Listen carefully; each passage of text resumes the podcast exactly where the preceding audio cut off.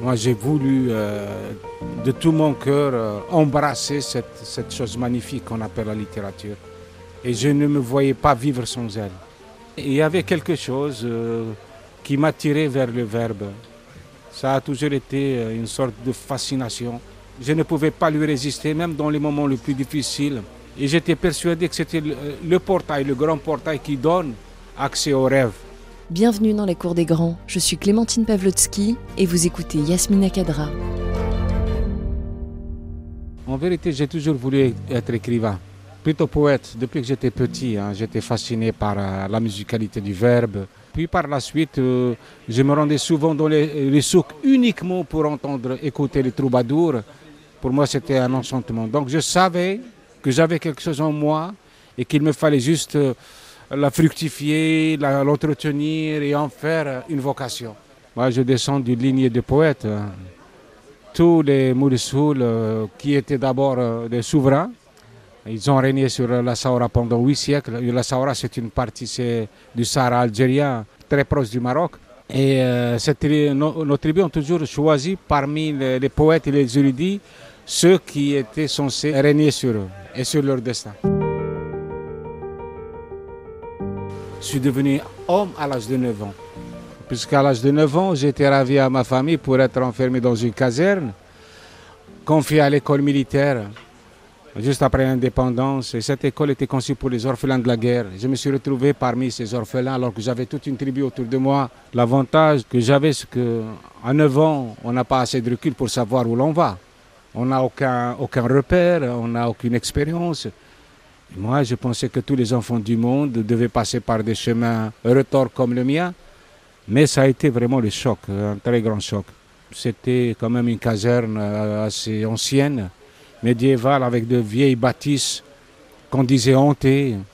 On a vécu dans la terreur la nuit et, dans la terreur le jour parce qu'on était aussi euh, très maltraités par les, les caporaux et les sergents qui n'avaient aucune espèce de pédagogie pour accompagner des enfants sur le chemin de la vie. Vous dites J'ai cessé d'être enfant à l'instant où j'ai franchi le portail de cette caserne. Absolument, oui. J'ai compris que je laissais derrière moi quelque chose que je ne pourrais plus jamais récupérer. Je n'étais plus euh, un enfant, j'étais un matricule, une espèce de pion sur un échiquier, et je devais obéir, marcher au pas et me la boucler. C'est votre père qui a décidé de vous envoyer euh, dans cette euh, école militaire? Oui, euh, d'abord parce que lui-même était officier, il était officier de l'armée de libération nationale, et puis par la suite, il a continué sa carrière dans l'armée nationale populaire. Il voulait euh, faire de moi un commandeur. Il était persuadé que c'était le, le meilleur endroit pour moi pour garantir mon, avenir et ma carrière, mais je crois qu'on n'a pas le droit d'enfermer un enfant, quelles que soient les ambitions qu'on a pour lui. On n'a pas le droit de l'arracher à sa mère et à sa famille et le mettre quelque part où il se sentirait toujours euh, étranger, à lui-même. Lui, mon père pensait faire du bien.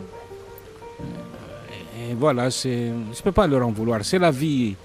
Le plus important, c'est de chercher sa part de vérité dans tous les imprévus. C'est ça la, la véritable vocation d'un être humain, c'est chercher sa personnalité, son, son identité, son courage et rester lucide au cœur même du chaos. Et ça m'a permis quand même, cet exil, cette, euh, déportation, entre guillemets, m'a permis quand même de me construire très jeune. Et je pense que si je n'avais pas traversé ces épreuves-là, si je n'avais pas connu euh, cet univers carcéral très tôt, euh, je ne serais pas euh, l'homme que je suis. Je ne tiendrais pas le coup aujourd'hui. Vous avez été, euh, au cours de votre carrière militaire, commandant des forces spéciales euh, engagées dans la lutte antiterroriste dans les années euh, 90, euh, donc en Algérie. Oui. J'imagine que c'est une expérience qui a dû laisser des traces. Bien sûr, quand on voit son pays partir en fumée, quand on voit des villages détruits, quand on voit des êtres humains décapités, des enfants écrabouillés, bien sûr que ça, ça- ça laisse des traumatismes. 20 ans après avoir quitté l'armée, je continue de rêver que je suis dans le maquis en train de, de traquer les terroristes. Voilà, c'est... Vous avez perdu beaucoup de vos hommes euh, au combat. Oui, énormément, oui. Et surtout beaucoup d'amis d'enfance, beaucoup de cadets. Tous les gens qui étaient engagés dans la lutte antiterroriste s'attendaient à mourir. C'est la moindre des choses. Quand on voit tomber à côté, juste à côté de vous quelqu'un, vous dites pourquoi pas moi? J'étais absolument certain même de mourir. Absolument certain. Je suis un vivant qui a eu la chance de ne pas être euh, foudroyé par un projectile ou par un éclat de, de bombe artisanale. Vous dites que vous avez développé une forme de culpabilité vis-à-vis de ses camarades d'avoir survécu. Euh, on se pose beaucoup de questions. Pourquoi moi je suis sorti vivant et pourquoi pas les autres? Euh, On a été dans, au même endroit, on suivait la même piste. Pourquoi la bombe a-t-elle éclaté sur la troisième personne et, pas moi qui étais devant, par exemple? Euh, Mais il faut surmonter tout ça. J'essaie de, donner le meilleur de moi-même, par exemple, pour mon pays pour être digne de, de morts. Et c'est ma manière à, moi de, légitimer un peu ce miracle. L'armée voulait que je devienne officier. Ils pensaient que j'avais toutes les chances d'être un grand commandeur. Ils pensaient que j'étais en train de perdre mon temps à écrire. Ce n'était pas sérieux pour eux. D'abord, il a fallu ruser pour avoir l'autorisation d'écrire en tant que soldat. Je devais euh, faire une demande manuscrite au commissariat politique. On avait le commissariat politique. Et je savais qu'on allait me, la refuser. Alors j'ai adjoint à ma lettre, à, ma demande, des textes que j'avais écrits quand j'avais 9, 10, 11, 12 ans, qui étaient d'une indigence épouvantable. Et donc au commissariat politique, quand ils ont vu ce texte, ils ont dit ce bonhomme ne sera jamais écrivain, alors on va juste l'encourager, voilà, parce qu'il ne pourra rien publier. C'était l'erreur parce que moi j'avais deux manuscrits qui attendaient l'autorisation pour être publiés. Et c'est comme ça que ça a commencé.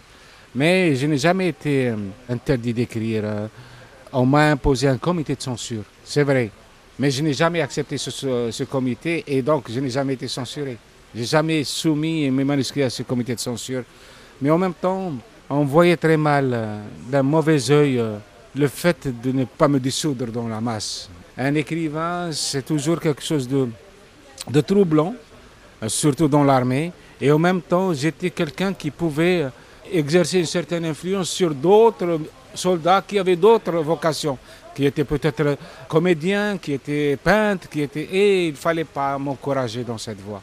Donc j'ai subi tous les coups pour me dissuader d'avancer sur cette voie.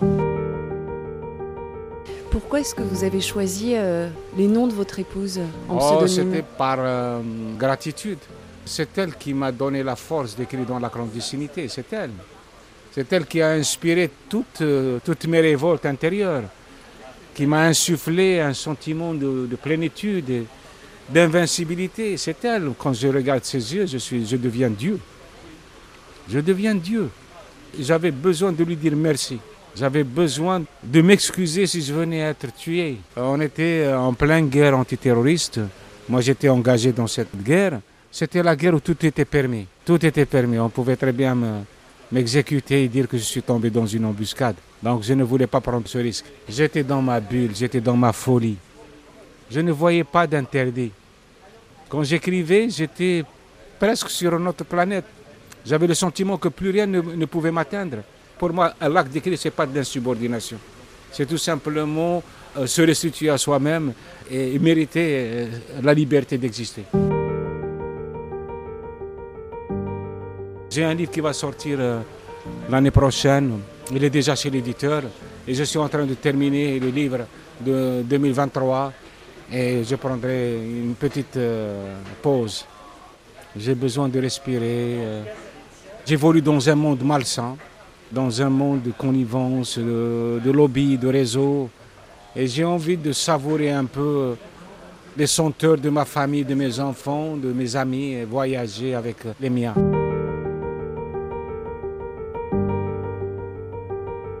Vous venez d'écouter Yasmina Kadra dans la cour des grands. Des destins hors du commun à découvrir sur Apple Podcast, Deezer et Spotify. On rentre au fond par réfraction dans la vie des êtres et puis il faut en sortir très vite. Je voulais que le monde entier euh, sache qu'il est arrivé à mon petit frère. Je voulais que le monde entier sache que mon frère est mort. Oui, je peux dire que j'ai euh, beaucoup appris de, de, ces événements, euh, hélas, tragiques. J'en voulais tellement à mon père.